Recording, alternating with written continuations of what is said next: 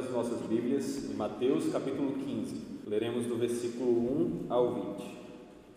Assim diz a palavra do nosso Deus. Então vieram de Jerusalém a Jesus alguns fariseus e escribas e perguntaram: Por que transgridem os seus discípulos a tradição dos anciãos? Pois não lavam as mãos quando comem. Ele, porém, lhes respondeu: Porque transgredis vós também o mandamento de Deus por causa da vossa tradição? Porque Deus ordenou: honra teu pai e a tua mãe. E quem maldisser a seu pai ou a sua mãe, seja punido de morte. Mas vós dizeis: se alguém disser a seu pai ou a sua mãe, é oferta ao Senhor aquilo que poderíeis aproveitar de mim, esse jamais honrará a seu pai ou a sua mãe. E assim invalidastes a palavra de Deus por causa da vossa tradição. Hipócritas, bem profetizou Isaías a vosso respeito, dizendo: Este povo honra-me com os lábios, mas o seu coração está longe de mim. E em vão me adoram, ensinando doutrinas que são preceitos de homens. E tendo convocado a multidão, lhes disse: Ouvi e atendei. Não é o que entra pela boca o que contamina o homem, mas o que sai da boca, isto sim contamina o homem. Então, aproximando-se dele, os discípulos disseram: Sabes o que sabes que os fariseus, ouvindo a tua palavra, se escandalizaram. Ele, porém, respondeu: Toda planta que meu Pai celestial não plantou será arrancada. Deixa os cegos, guias de cegos, deixai-os, são cegos, guias de cegos. Ora, se um cego guiar outro cego, cairão ambos no barranco. Então lhe disse Pedro: Explica-nos a parábola. Jesus, porém, disse: Também vós não entendestes ainda? Não compreendeis que tudo o que entra pela boca desce para o ventre e depois é lançado em lugar escuso? Mas o que sai da boca vem do coração, e é isso que contamina o homem. Porque o coração, porque do coração procedem maus desígnios, homicídios, adultérios, prostituição, furtos, falsos testemunhos, blasfêmias. São estas as coisas que contaminam o homem. Mas o comer sem lavar as mãos não o contamina. Oremos. Senhor Deus, obrigado pela tua palavra. Que através do teu Espírito Santo aprendamos mais dela e sejamos transformados, Senhor, à imagem e semelhança de Cristo, para que assim glorifiquemos ao Teu nome. É em nome dele que oramos a Ti, em nome dele, amém. amém. Meus irmãos, eu cresci na igreja. Desde criancinha, minha família me levava para a igreja. Minha mãe, até mesmo, pelo menos na fase da infância, cantava algumas músicas, alguns hinos infantis, né, com a linguagem mais simples, mas antes de dormir ela fazia isso comigo li alguns versículos e eu fui crescendo assim e entrei na adolescência e continuava indo para a igreja, continuava não fazendo certas coisas, ah, como ir para festas ou beber, porque sempre me foi ensinado que isso são coisas que um cristão não deve fazer e por isso eu não fazia. Só que na verdade, com o passar de mais alguns anos, eu fui notando que tudo isso era apenas uma aparência externa. Eu não ia para festas e não bebia, não porque eu estava preocupado em obedecer a palavra e agradar a Deus, só porque eu não gostava muito disso. Em compensação, aqueles pecados nos quais eu sentia prazer não saíam da minha vida. E é por isso que eu tive problemas em relação a querer ficar com muitas meninas e esse tipo de coisa, com mentiras, desobediência aos pais, e outros dos pecados que estão sempre nos cercando e que facilmente podemos cair neles.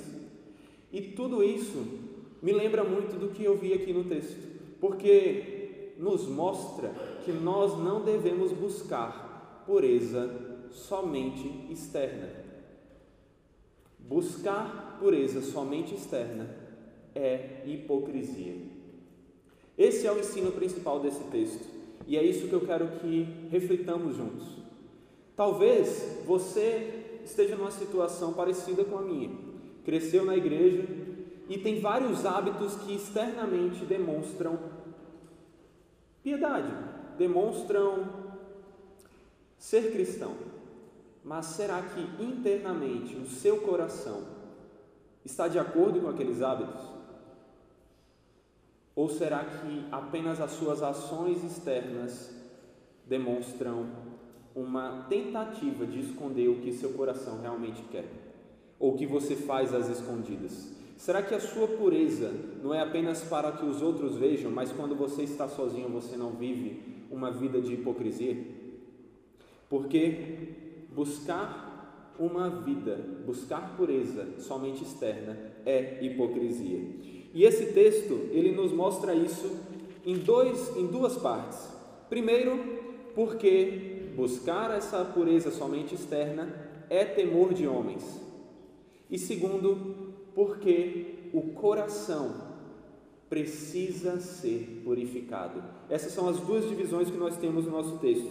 E a primeira, que diz que buscar a pureza somente externa é temor de homens, vai do versículo 1 ao 9. E acompanhe aqui comigo novamente a leitura. Percebam que o texto começa dizendo então.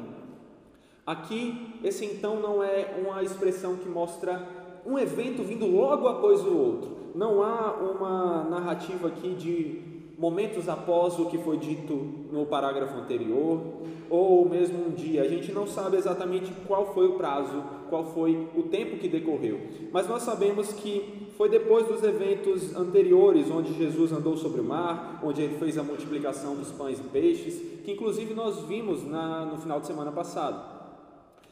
A questão é: esse texto está mostrando que vieram de Jerusalém a Jesus alguns fariseus e escribas para questionarem a ele, de acordo com o que nós estamos vendo nos últimos textos, aquela perseguição a Jesus, uma espécie de oposição a ele que vem crescendo gradativamente a cada momento que ele se torna mais popular por causa do que ele prega, por causa do que principalmente do que ele faz, já que a maior parte das pessoas vinham até ele por interesse simplesmente em milagres, em bênçãos, que não é muito diferente do que nós vemos em algumas igrejas, que não é diferente talvez do que você faz. E é por isso que você precisa refletir também sobre isso. Mas aqui nós vemos uma espécie de alta cúpula dos judeus, os fariseus e os escribas aqui, vindo até ele para questioná-lo. E sobre o que é que eles vêm questionar? Há uma mudança aqui. Nas nas outras histórias, nas outras partes da história que nós vemos, os fariseus e os escribas vêm questionar Jesus sobre o que ele faz. Mas agora, observe aqui no versículo 2: Por que transgridem os teus discípulos a tradição dos anciãos? Agora o foco muda. É como se os, esses judeus, esses, esses escribas e fariseus tivessem percebido por que, que a gente está perdendo tempo tentando arranjar um problema em Jesus? Se a gente não está conseguindo porque ele é muito esperto, vamos tentar pegar os discípulos. Vamos ver os erros que eles cometem. Aqui, uma coisa fácil. Eles transgridem a tradição dos anciãos, pois não lavam as mãos quando comem. E aí você pode estar pensando: ixi, que nojo, não lavar a mão enquanto come. Você é pai, você sempre ensinou os seus filhos, ou enfim, ao seu sobrinho, seja lá, mas você ensinou, não, tem que lavar a mão antes de comer, não é verdade? Nós temos médicos aqui e isso é algo básico, você sendo médico você recomenda e você não precisa nem ser médico para recomendar isso. Mas, então, qual é a questão aqui? É uma questão de higiene? Esse é o foco? Não. A questão aqui não é higiene, esse lavar de mãos aqui, ele tem um teor cerimonial. Por quê? A ideia não é que os discípulos não lavavam as mãos antes de comer, mas que eles não lavavam as mãos da maneira que essa tradição dos anciãos, que nós já vamos explicar o que é, dizia que eles deveriam lavar. Porque a tradição dos anciãos, ela era uma regra que foi desenvolvida principalmente ali no período intertestamentário, ali no, por volta dos 400 anos antes de Cristo, antes, aliás, depois de, do último profeta.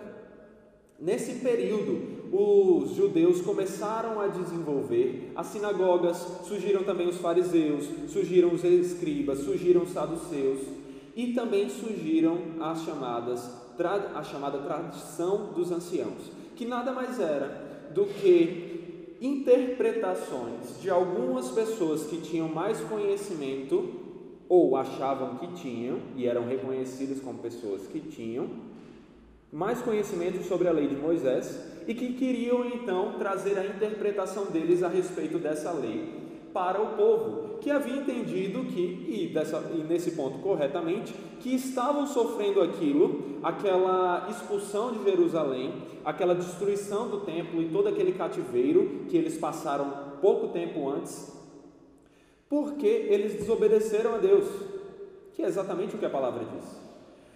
Mas então, eles queriam agora, talvez de uma maneira religiosa, apenas de uma maneira externa, agradar ao Senhor, e aí eles, eles começaram a buscar como fazer isso, mas eles, em vez de ir direto na palavra, procuraram pessoas que criaram várias e várias leis, várias interpretações em cima das leis que nós já temos no Antigo Testamento, principalmente ali na lei de Moisés. E essas pessoas foram criando leis que iam muito à frente, muito eram muito mais difíceis de serem cumpridas e muito mais específicas do que a lei de Deus e uma delas era com relação à lavagem de mãos e toda a lavagem cerimonial. Deixe marcado aí na sua Bíblia Mateus 15, mas vá agora para Marcos 7. Marcos 7.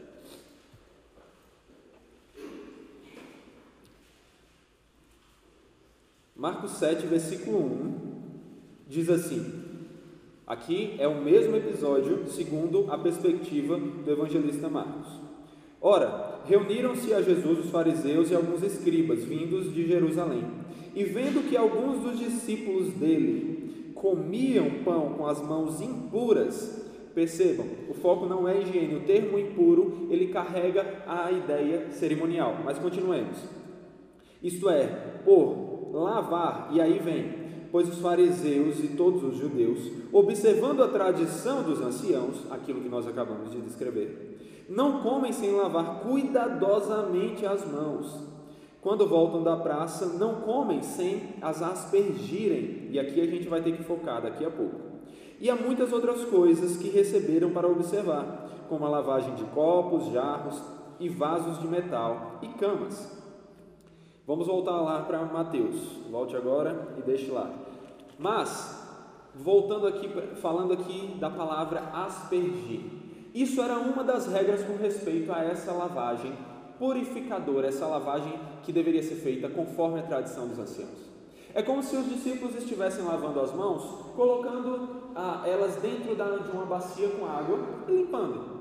Mas não, tinha que ser tudo muito específico. Na Mishnah, que é a, o conjunto dessas regras da tradição dos anciãos, era especificado como deveria ser aspergida a água por cima das mãos então, derramado a água e até mesmo a quantidade específica de água que deveria cair na mão. Você percebe como era tudo muito específico e tudo muito como hoje nós usamos o termo farisaico. Essa eram, essas eram as regras. Eram assim que eles entendiam que as pessoas deveriam comer. Porque estava nas Escrituras? Não, porque os anciãos haviam dito. E aí Jesus responde, olha aí no versículo 3, Mateus 15. Ele, porém, lhes respondeu: Por que transgredis vós também o mandamento de Deus, por causa dessa vossa tradição? Jesus faz aqui o que era comum aos rabinos, aos mestres fazerem, ou seja, o que era comum a esse tipo de pessoa que estava ali o indagando, questionando, ouvir responder a uma pergunta com outra pergunta, uma contra-pergunta. E a pergunta é: vocês estão querendo falar aqui, acusar os meus discípulos de transgredir essas tradições que são invenções de homens? são tradições de homens. Quando vocês transgridem o mandamento de Deus, isso nos lembra até mesmo quando Jesus, ali no Sermão do Monte, nos fala sobre a trave no olho, não é? Como é que nós queremos criticar alguém sobre um pecado ali específico, quando nós temos pecado de maneira muito mais séria em relação àquilo.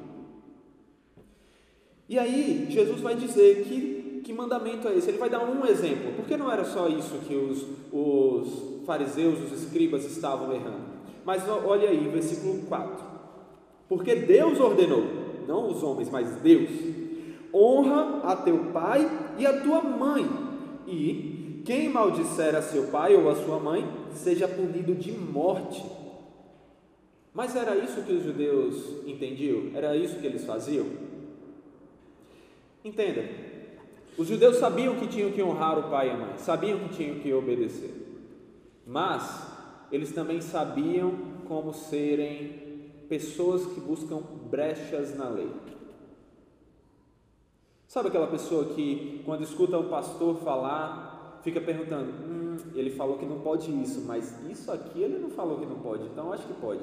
Não, a Bíblia diz que não pode isso, mas a Bíblia nunca falou nada sobre esse pecado aqui. Então não deve ser pecado. Sabe aquelas pessoas que buscam ah, brechas na cerca de proteção que são os mandamentos que Deus coloca para nos proteger? Então, eles são assim, eles eram assim. E talvez nós sejamos assim em alguns momentos, por isso precisamos refletir também. E observem, versículo 5: Mas vós dizeis: se alguém disser a seu pai ou a sua mãe, é oferta ao Senhor aquilo que poderias aproveitar de mim. Aqui ele Jesus está se referindo ao que é chamado corban. Corban é a palavra hebraica para oferta. A palavra aqui é doron, é dom, é dádiva, mas expressa a mesma coisa. Inclusive em Marcos a palavra aparece lá explicitamente corban. Qual é a ideia? É a ideia, a ideia era o seguinte: os judeus sabiam que tinham que honrar pai e mãe. E honrar pai e mãe implica também você agora que tem condição de fazer isso, que já foi criado pelos seus pais, está vendo seus pais mais velhos, ajudá-los em tudo que eles precisam, inclusive se for necessário, com bens financeiros. E se hoje em dia é algo que nós devemos procurar fazer, naquela época, muito mais. Porque naquela época não tinha aposentadoria. Então, como é que os pais se sustentavam? Com a ajuda dos filhos. Os filhos tinham como responsabilidade honrar pai e mãe, também ajudando financeiramente a eles. Mas quando alguns pais e algumas mães vinham perguntar a seus filhos, que eram prosélitos aqui dos judeus, dos fariseus e dos escribas, eles apelavam para o corban, dizendo: o que você pode, o que você poderia ter de mim aqui para lhe sustentar, eu não posso lhe dar. Olha que pena, eu não posso. Sabe por quê? Porque é de Deus. E eu tenho que me preocupar mais com Deus do que com você. Então, ó, desculpa, não posso. Só que eles não faziam isso como uma tentativa de agradar a Deus. Até porque você tentar agradar a Deus, deixando de cuidar dos seus pais, não é agradar a Deus. A não ser que seus pais estejam indo totalmente contrários à lei de Deus. Aí é uma questão. Mas eles faziam isso como uma maneira de dizer: para vocês nada, eu não posso dar nada. Mas o dinheiro que eles diziam que era oferta, eles poderiam usar, sem problemas, porque a corban era: isso aqui eu separei para Deus, mas eu posso administrar, só não posso dar a outras pessoas, porque dar a outras pessoas é pecado, dar a outras pessoas o que é de Deus. Resumindo, era só uma maneira deles de pegar e guardar o dinheiro deles sem ter que dividir com os pais. Isso era o que os judeus estavam fazendo, transgredindo o mandamento de Deus, usando da, de uma brecha feita e criada por tradição de homens. E às vezes a gente faz esse tipo de coisa. Às vezes a gente deixa de honrar aos nossos pais por motivos religiosos. Não estou falando de questão de obediência à palavra, estou falando de motivos religiosos. Porque a Bíblia nos diz que nós temos que ter um dia para o Senhor. E esse dia, ele deve ser santificado para o Senhor.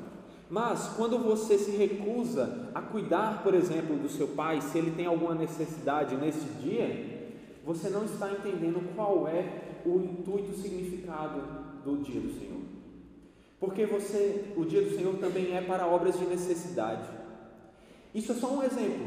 Você pode pensar em outras formas que você às vezes deixa de obedecer a Deus criando uma religiosidade que não foi falada pela palavra, mas que foi uma interpretação equivocada feita por homens. Nós devemos buscar obedecer ao Senhor, amando ao próximo. E isso inclui os nossos pais. Mas não era isso que os judeus estavam fazendo. Eles estavam desobedecendo e quebrando a lei. E Jesus continua: Esse jamais honrará seu pai ou a sua mãe, e assim invalidastes a palavra de Deus por causa da vossa tradição. Meus irmãos, observem como os judeus eram, como esses fariseus e esses escribas estavam agindo. Quando eles estavam em pecados muito maiores, estavam tentando pegar aquele que é santo numa contradição. Tudo por quê? Por causa de uma aparência externa. E o que é que Jesus responde a eles? O que é que Jesus diz que eles são por causa disso tudo? Hipócritas. E é por isso que buscar uma purificação somente externa é hipocrisia, porque é motivada por temor de homens. Temor de homem é você se preocupar muito mais com o que as pessoas à sua volta, à sua volta, pensam de você do que o que Deus pensa. É se preocupar em agradar muito mais aos homens e parecer santo diante dos homens do que agradar a Deus ser santo conforme ele diz que você deve ser. E os judeus estavam fazendo isso da maneira que inclusive Isaías profetizou muitos anos antes, cerca de 700 anos antes. É óbvio que Isaías não estava falando aqui dos escribas e fariseus especificamente, até porque, como eu falei, eles surgiram depois. Mas, quando Isaías se referiu aos líderes da nação, ele aqui também há um enquadramento nos escribas e fariseus que serviam como líderes de Israel. E o que é que Isaías disse? Versículo 8: Este povo honra-me com os lábios, mas o seu coração está longe de mim. Em vão me adoram, ensinando doutrinas que são preceitos de homens. É uma adoração externa, mas não interna. Não é uma adoração que parte do coração, daquilo que é o mais interno do homem, que é o centro do homem, mas uma adoração que só é religiosa, que é motivada para aparecer e que por isso com os lábios confessam, mas com o coração negam. Isso nos lembra também quando Paulo nos diz: Se confessares ao Senhor Jesus com a tua boca e em teu coração creres que Deus o ressuscitou dentre os mortos, serás salvo porque com o coração se crê para a justiça e com a boca se confessa a respeito da salvação. Agora observe que Paulo não está fazendo uma dicotomia, uma separação, dizendo, você pode confessar com a boca e esquecer do coração. Não. Ele diz que as duas coisas são necessárias. Mas os judeus não pensam nas duas. Eles pensam que se confessar com a boca o cristianismo, confessar com a boca a Jesus, eles estão cumprindo a lei. E será que a gente não faz isso às vezes? Será que você não faz isso?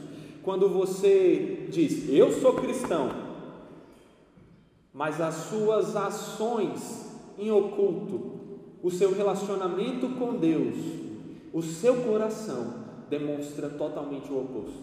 Será que sua boca não tem demonstrado algo diferente do que o seu coração tem expressado? Porque se fôssemos colocar em um nível aqui de importância, o coração é mais importante. Porque é dele, como nós vemos Jesus falar, que parte tudo que nós fazemos. E se o nosso coração estiver corrupto, como ele naturalmente é por causa do pecado, a não ser que encontremos regeneração em Cristo, nós seremos hipócritas, assim como os fariseus e os escribas, porque viveremos um cristianismo falso, motivado por temor de homens, ao invés de buscarmos ter um relacionamento com Deus que tem uma vida de leitura da palavra, de oração, de prática do que aprende, não somente no domingo, mas em todos os dias. Isso é o que Jesus diz que nós devemos fazer. Mas fazer o oposto é buscar uma purificação somente externa, o que é hipocrisia, porque é temor de homens. E aí nós vemos a segunda divisão do nosso texto, que vai do versículo 10 até o versículo 20. E aqui nós aprendemos que buscar uma purificação somente externa era hipocrisia, porque o coração precisa ser purificado. Esse é o foco de Jesus aqui, no coração. Versículo 10. E tendo convocado a multidão, lhes disse: Ouvi e entendei. Jesus agora, em vez de continuar falando com os escribas e fariseus, ele chama a atenção de todos que estão ali à sua volta e diz: Ouvi e entendei. Não é o que entra pela boca que contamina o homem, mas é o que sai da boca. Isto sim contamina o homem. Jesus está aqui contando uma parábola. Ele está usando aqui de uma ilustração para fazer se entendido, para explicar o qual, qual é realmente o X da questão, o que realmente importa. Não é a questão aqui do que você vai ingerir, porque o que você ingere vai ser digerido e pronto, vai sair do seu corpo.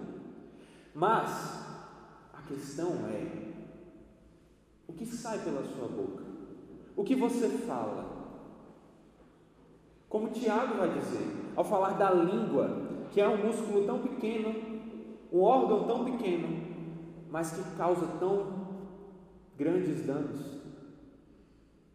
A nossa língua, será que o foco deveria ser no externo ou naquilo de, que parte do interno? Aquilo que parte do nosso coração e é expressado em palavras pecaminosas, em ações pecaminosas. É óbvio que é o que vem do interno para o externo, aquilo que parte do nosso coração, o centro de quem nós somos, o próprio mais íntimo, o próprio lugar mais íntimo que nós temos para ser manifesto em nossas obras. E aqui vemos o que nós cantamos, vemos Deus com domínio sobre o coração. Por isso que nós pedimos para Deus transformar o nosso coração porque ele tem domínio e esse domínio também inclui conhecer o nosso coração. Jesus conhece o coração de todos, ele conhecia o coração desses homens que estavam aqui tentando pegá-lo, tentando fazer com que ele ficasse, fosse descredibilizado por causa dos seus discípulos. Mas Jesus responde e mostra que na verdade eles é que estavam errados. Eles é que não tinham credibilidade, era a eles que ninguém deveria ouvir mas deveriam ouvir a palavra do Mestre. Versículo 12: Então, aproximando-se deles, os discípulos disseram: Sabes que os fariseus, ouvindo a tua palavra, se escandalizaram. Aqui nós vemos uma preocupação que também pode ser até mesmo expressa como o chamado temor de homens. Os discípulos, aparentemente, se espantaram diante da fúria que os, os escribas e fariseus devem ter manifestado ao se sentirem ofendidos. E eles se preocuparam, porque pensaram: nossa, mas aqueles homens têm autoridade, as pessoas os ouvem. O que será de nós se eles ficarem contra nós? Quando na verdade a Bíblia diz que se Deus é por nós, quem será contra nós? Os discípulos ainda não tinham entendido essa lição. Eles estavam mais preocupados com o que os outros iriam pensar do que o que Deus iria fazer. Estavam mais preocupados se aquelas pessoas iriam deixar de ouvi-los, ou mesmo se iriam trazer uma perseguição física mesmo e trazer sofrimento para eles. Eles ainda não entendiam o cerne, o centro do Evangelho, mas Jesus está abrindo os olhos deles aqui aos poucos. E aqui no versículo 13 nós vemos: Ele, Jesus, porém respondeu: Toda planta que meu Pai Celestial não plantou será arrancada. Jesus aqui aponta para a eleição, aponta para a soberania de Deus na plantação dos seus eleitos para que eles deem frutos. Porque Deus é aquele que elege para a salvação e é aquele que capacita para a frutificação. Assim, o que Jesus está dizendo aqui é o seguinte: se eles não estão dando frutos dignos de arrependimento, é porque eles não são dos meus, é porque meu Pai não os elegeu, é porque meu Pai não os escolheu para serem santificados.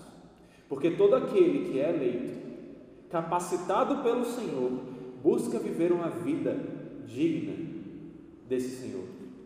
Com todos os altos e baixos, mais altos e baixos, mas busca viver para a glória desse Deus. E Jesus aponta aqui que se eles estavam abandonando, estavam apostatando, estavam se distanciando, era porque eles não eram dos seus. E ele diz: Deixai-os, são cegos, guias de cegos. Ora, se um cego guiar outro cego, cairão ambos no barranco. Imagine a cena. É algo realmente não faz sentido. Um cego guiando outro cego. Qual é a valia? É preciso que alguém que enxergue bem ajude o que não enxerga. Mas esses, a multidão ali, que pelo que nós vemos se distancia ao ponto de que agora os discípulos se reúnem sozinhos com Jesus e ele os explica. Eles se distanciaram e ao invés de buscar o guia, que é a luz do mundo, eles amaram mais as trevas e foram guiados por outros cegos. E por isso, eles, assim como os cegos que os estão guiando, estão caminhando para o barranco, que aqui pode muito bem ser uma imagem para o abismo da condenação, para o inferno. Se deixar ser guiado por alguém que vive em trevas, é se deixar continuar ser guiado, continuar andando para a condenação.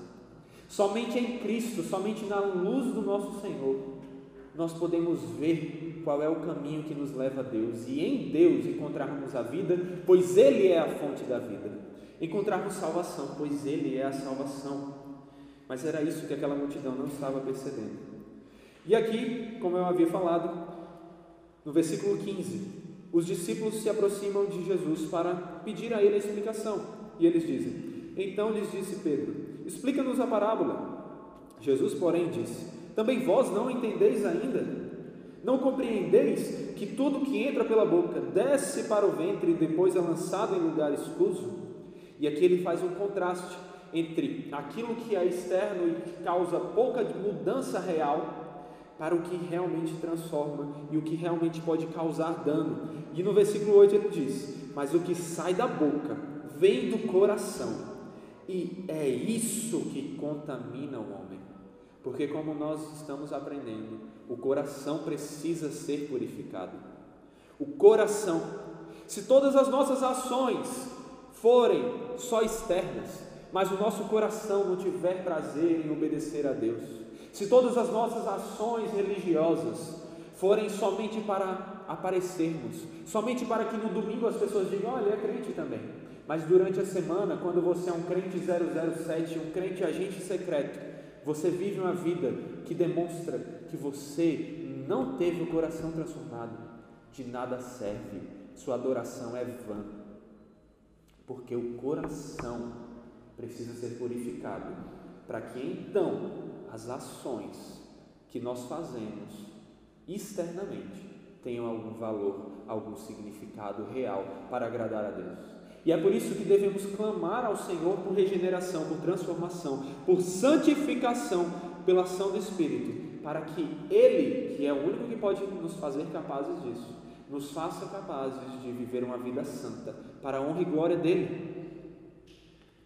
E observe que Jesus aqui vai especificar no versículo 19, porque o coração, porque do coração procedem maus desígnios. E observe que aqui tudo ele vai falar são referências aos dez mandamentos. Homicídios, aqui o não matarás. Adultérios e prostituição, não adulterarás. Furtos, não furtarás. Falsos testemunhos, não darás falso testemunho. E blasfêmias, que inclui aqui todos os primeiros quatro mandamentos. E além disso, antes ele já havia citado o quinto mandamento de honrar pai e mãe. Jesus está dizendo que nós devemos ter um coração que almeja ao invés de desobedecer a cada um dos mandamentos, obedecer esses mandamentos para a glória de Deus, manifestando uma vida que glorifique a Deus. Porque nós somos salvos pela graça, mediante a fé. Mas somos feitura de Deus em Cristo Jesus, criados para, tendo sido regenerados e salvos, vivermos uma vida frutífera de boas obras. Por quê? Porque essas coisas que nós acabamos de ver aqui no versículo 19 são essas coisas que contaminam o homem. Mas o comer sem lavar as mãos não contamina, porque não é o externo que é o principal. Ele também deve ser usado e vivido para a glória de Deus, mas o que realmente importa é o coração. Assim, que você não faça o que eu fiz durante muito tempo. Que você não viva uma vida religiosa onde no externo você aparentemente obedece a Deus, pelo menos quando as pessoas estão vendo, mas no escondido, quando você está a sós, você deixa o seu coração se manifestar, manifestar toda a corrupção que há nele e vive uma vida de pecado, uma vida de desobediência, uma vida que manifesta cada uma das quebras dos mandamentos. Que você saiba, não temer a homens, mas temer a Deus, que é aquele que tem poder para fazer o homem perecer. Não se preocupar só em purificar o externo, mas purificar o mais íntimo do seu ser, para que todo o seu ser glorifique a Deus. Deus abençoe, meus irmãos.